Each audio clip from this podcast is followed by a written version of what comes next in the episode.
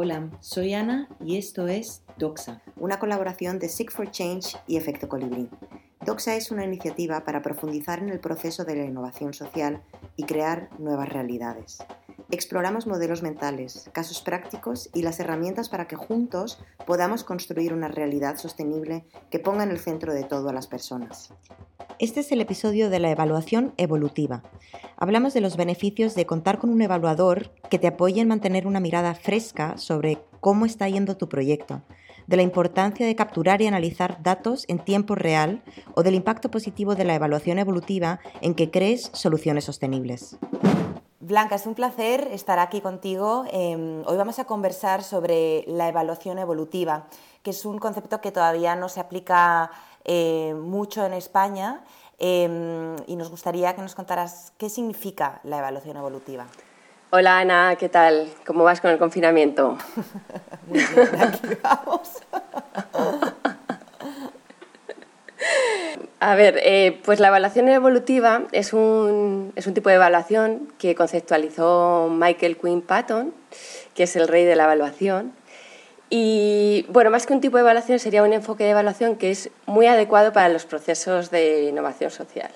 Que voy a intentar no ponerme muy técnica. A ver, una evaluación tradicional eh, normalmente lo que busca es analizar hasta qué punto unos resultados u objetivos previstos en un programa o en un proyecto se han conseguido o hasta qué punto los procesos que tienes diseñados eh, están sirviendo para lograr el objetivo, qué está funcionando, qué no está funcionando y por qué. Pero claro, esto está muy bien cuando el contexto es más o menos estable o cuando la metodología es conocida y, quieres probar hasta qué punto se ha aplicado adecuadamente o qué cosas se pueden mejorar. Por ejemplo, imagínate que tienes un programa, un proyecto de fortalecimiento institucional y al final del programa pues quieres evaluar o analizar hasta qué punto eh, una institución pública ha adquirido, se ha capacitado técnica y, financieramente, ¿no? por ejemplo. Y entonces ahí ves que ha funcionado, que no ha funcionado y qué cambios son necesarios.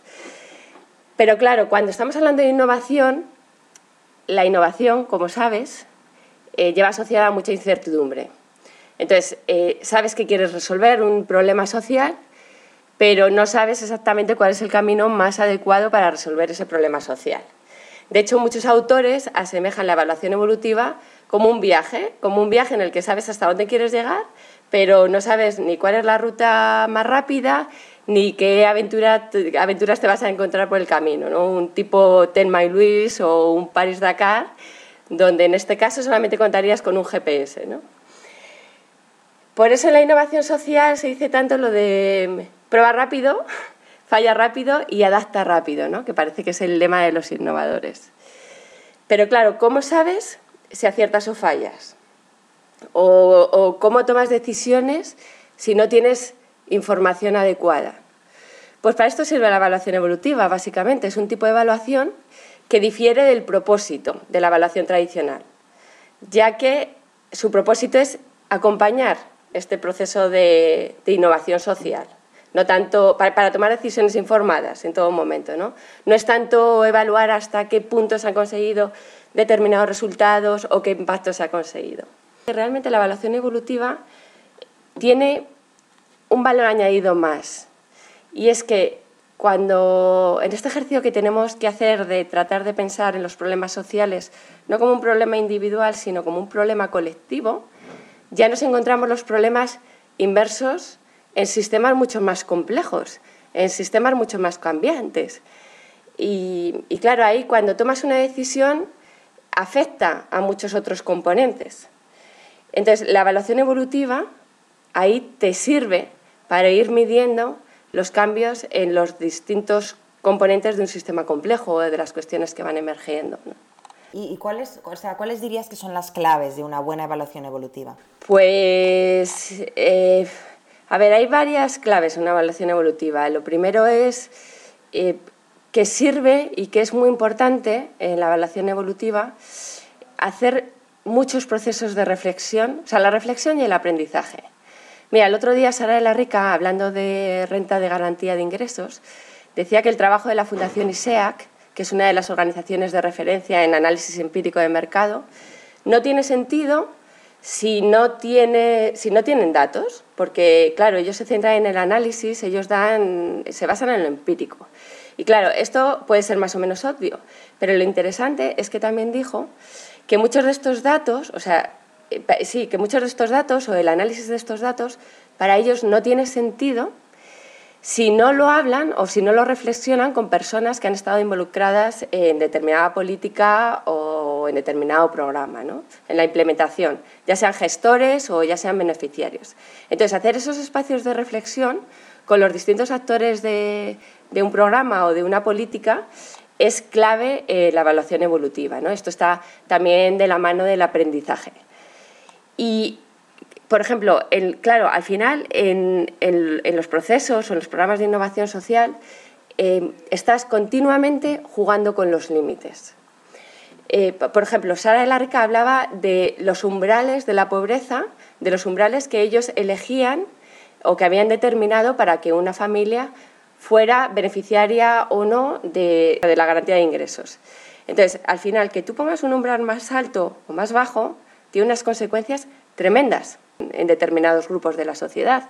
Luego, al final, esos, esos límites se van retando constantemente y, los gestores, pues en, determinado momento, por alguna cuestión, pueden decidir saltarse eh, un límite que se han puesto en determinado momento o luego el propio contexto, según va cambiando, pues te permite ir ampliando o cerrando esos límites. Pero esa información te la tiene que dar, la evaluación evolutiva tiene que ser precisamente sensible a todas esas consecuencias que tienen las decisiones o los procesos que se, que se incorporan en un proceso de innovación, en la innovación social, tiene que ser sensible para poder tomar las decisiones adecuadas ¿no?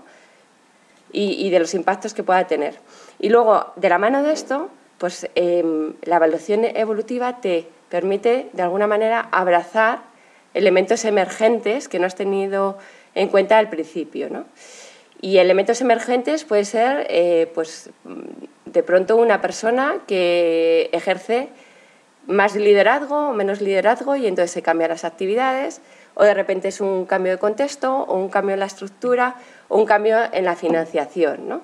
Pues todos esos elementos emergentes se tienen que ir incorporando a tu proceso de innovación, los tienes que ir testando. Otro elemento clave es construir confianza.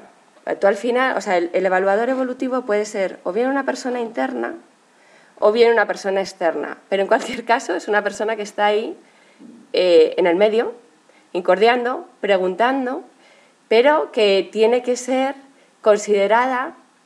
Claro, aquí cambia un poco el paradigma de la, evaluación, ¿no? Antes es un evaluador externo que viene a, a ver qué ha pasado con el programa, pero aquí no, aquí el evaluador se tiene que entender como una parte del equipo que está ayudando al proceso de la innovación social. Entonces tiene que construir confianza eh, primero hacia el financiador para que apoye la idea de esta figura, pero también hacia dentro del equipo, ¿no? para que, entiendan que es uno más que está ayudando y no fiscalizando. Y, aquí es muy importante también clave el factor personal, eh, porque al final eh, tú tienes como evaluador tienes que identificar las personas que, están un poco a favor de este, de, este elemento de evaluación y las personas que son barrera, que no están a favor, que son detractoras un poco. Y ahí, mira, ahí es muy interesante, hay una autora que se llama Juliana, Juliana Batiliana, es una profesora de Harvard, eh, que ella investiga cómo en los procesos de innovación eh, son muy importantes las redes sociales, las redes de personas y, y cómo la innovación al final vas a tener dentro de estas redes, pues va a haber personas y organizaciones que apoyen tus propuestas y va a haber personas neutras y va a haber personas detractoras. ¿no? Y cómo tú eh, tienes que analizar quiénes son tus detractores, quiénes son los que te apoyan y quiénes están ahí que no saben muy bien si lo apoyan o no. O sea, alguien, alguien que te da un retweet eh, es, una, es alguien que te está apoyando, ¿no? O sea, pensando en el ejemplo de las redes sociales. Y alguien que te comenta, que te hace un comentario negativo es un detractor y los neutros son, como nos los imaginamos? ¿Son personas que se meten a tu publicación o que simplemente la ven y no hacen nada? Exactamente. Son personas que, bueno, les puede interesar, a lo mejor, pueden estar más o menos de acuerdo, pero no hacen nada. Y a lo mejor se pueden inclinar hacia apoyarte o a lo mejor se pueden inclinar hacia lo contrario, ¿no? Pero están ahí eh, en el medio que no saben muy bien eh, hacia dónde ir o simplemente nos involucran. Es muy importante identificar en quiénes te puedes apoyar y quiénes te van a poner barreras. ¿Y quiénes son los que decíamos antes? Que ni lo uno ni lo otro. Si tienes muchas personas que te apoyan, lo tienes más fácil, evidentemente. Si tienes un número más grande de neutros, pues ahí tienes que hacer un esfuerzo mayor en atraerte a los neutros. Lo que quizá no vale tanto la pena es en invertir esfuerzo en atraer a los detractores. ¿Qué más tenemos que tener en cuenta para hacerlo bien? Otra clave es ser pragmáticos, porque como estamos diciendo, al final tienes tanta cantidad de información que puedes levantar que puedes morir en el intento. Al final el exceso de información también es desinformación porque pierdes el hilo de lo que tienes que seguir, pierdes los indicadores clave.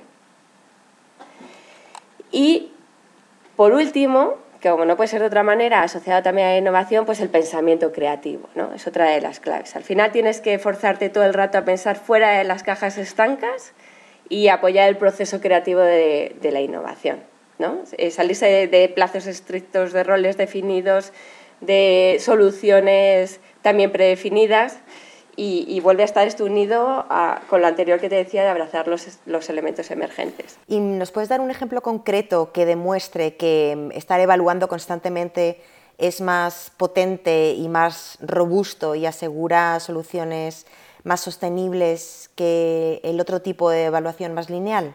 Em, imagínate la crisis del COVID, ¿vale? Sí, me la imagino. En esta crisis del COVID es verdad que es llevarlo al caso extremo, ¿no? Pero estamos viendo que cualquier decisión que se toma tiene consecuencias en planos que a lo mejor en un principio no nos habíamos imaginado.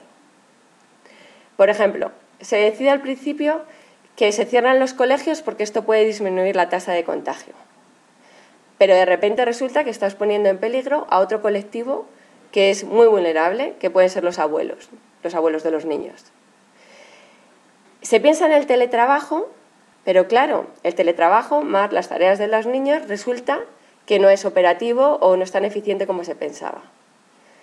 O se piensa en las mascarillas, que meterlo como una medida obligatoria, pero entonces resulta que aumenta la demanda, también hay demanda en otros países, entonces se saturan los mercados, suben los precios, eh, entonces hay determinados colectivos que no pueden acceder a ellas y a la vez resulta que surge la iniciativa privada y la colaboración ciudadana.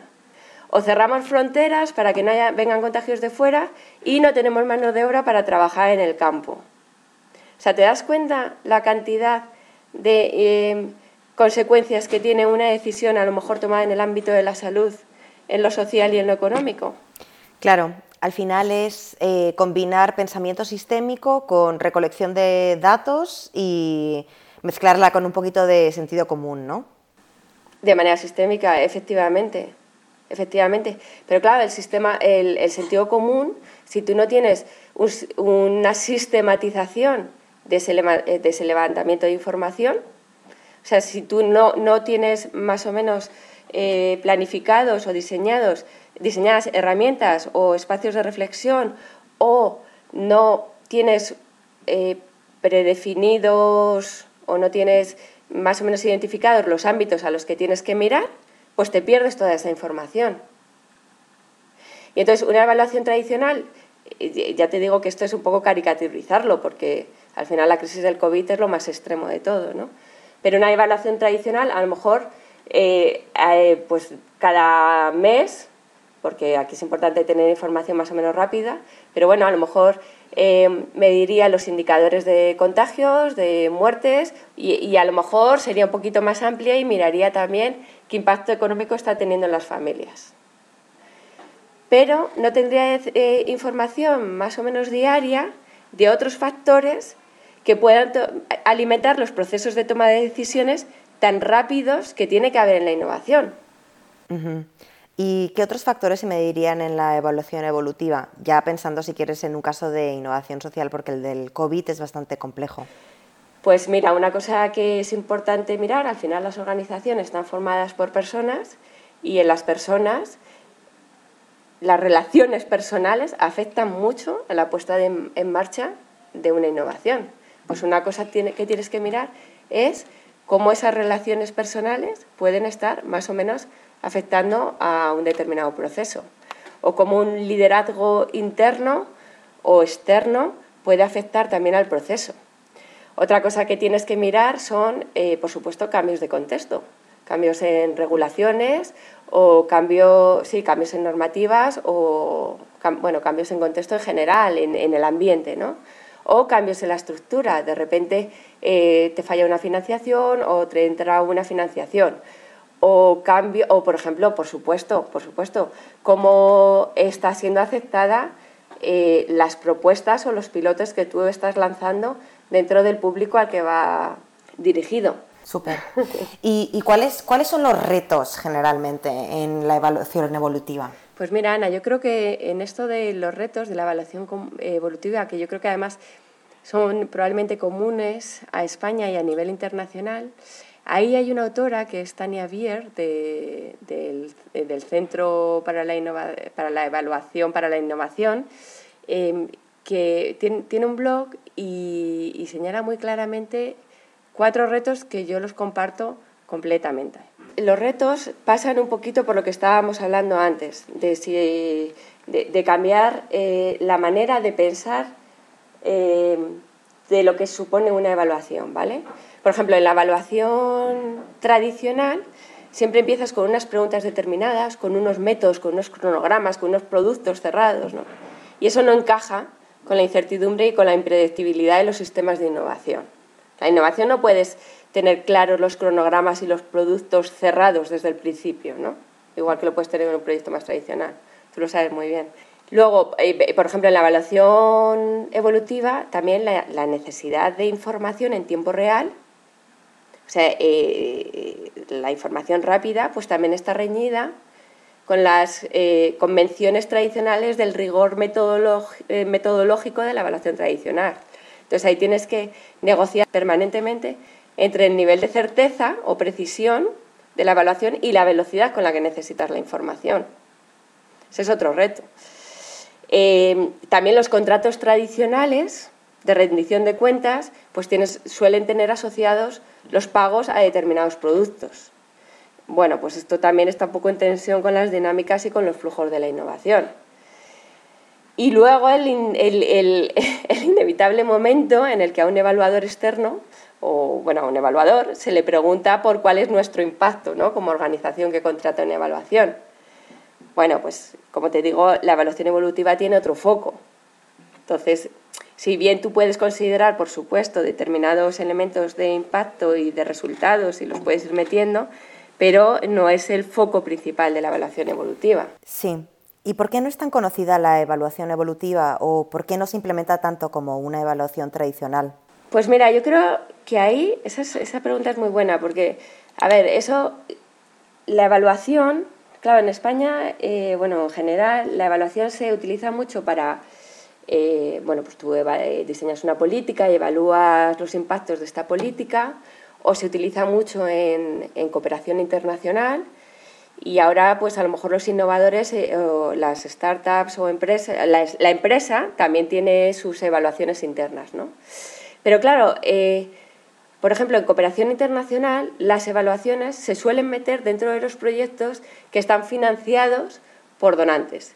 Y esos donantes desde el principio te piden claramente cuáles son los resultados que tú persigues con tu, proyecto y cuáles son los indicadores. Y no están tan abiertos, aunque ahora ya van haciéndolo un poquito más, pero no están tan abiertos a, la incertidumbre de, un, de lo que es la innovación. Entonces, la evaluación evolutiva, que es acompañar ese proceso de innovación, pues, pues no se ha utilizado. Se ha utilizado más la evaluación como un proceso de medición del impacto que hemos tenido y rendición de cuentas. Claro. Y claro, y luego dentro de lo que son las empresas, pues lo mismo, una empresa hablar de incertidumbre, pues tampoco le gusta tanto, le gusta más hablar de KPIs cerrados y de que me digas cuáles son los indicadores de desempeño de mi empresa o, o, qué impacto está teniendo el producto que yo estoy poniendo en un mercado. Y, luego los, los, mira, en cambio a las startups eh, les pasa un poquito lo contrario, no le hables de, les pasa un poquito lo contrario, hay que meter la filosofía de todas las startups. No les hables, claro, no les hables de resultados cerrados porque no saben realmente en qué producto va a acabar la cosa, ¿no? Sí, sí. ¿Qué saldría más caro? O sea, ¿una evaluación tradicional o una evaluación evolutiva? Pues no sé muy bien qué contestarte. Una es que yo creo que buscan también propósitos diferentes. Eh, creo, yo sinceramente que soy una enamorada de la evaluación evolutiva, te diría que sale más barata la evaluación evolutiva, porque te está eh, evitando riesgos y te está evitando errores. En cambio, en una evaluación tradicional, cuando tú la medición lo haces al final y vas tomando decisiones por el camino que no están informadas, el riesgo que asumes de, de haber ejecutado una cantidad presupuestaria importante sin conseguir el objetivo final es mucho más alto. Entonces, a lo mejor la evaluación per se es más barata, pero el programa es más caro al final si no consigues el objetivo. Eh, ¿Y qué herramientas? O sea, yo también me estoy enamorando de la evaluación evolutiva. ¿Qué, herramientas nos podrías recomendar para ponerlo en práctica? El problema de la evaluación evolutiva es que, bueno, sí hay herramientas, ¿vale? Porque son herramientas al final eh, de sistematizar los aprendizajes y herramientas que te permitan eh, considerar un poquito los distintos aspectos que tienes que ir mirando, ¿no? Em, lo que no tiene, puedes tener, lo que es posible tener claro es desde el principio de un programa qué herramientas vas a utilizar. Y esto es muy, es muy importante dejarlo claro a las personas o organizaciones que contraten una evaluación evolutiva. No se van a tener las herramientas diseñadas desde el principio, ¿vale? Porque precisamente por lo que te decía antes, de que hay que tener en cuenta los elementos que van emergiendo, ¿no? Eh, al final utilizas un conjunto de herramientas. Por un lado, las herramientas un poquito más tradicionales de monitoreo, que ahí el problema que tienes es el tiempo que tardas en alimentar esas herramientas. Y luego, como herramientas de aprendizaje, la primera es un libro de Michael Quinn Patton, que no puede ser de otra manera porque al final fue él el que conceptualizó la evaluación, este tipo de evaluación, y tiene un libro que se llama Developmental Evaluation, Applying Complexity Concepts to Enhance Innovation and Use.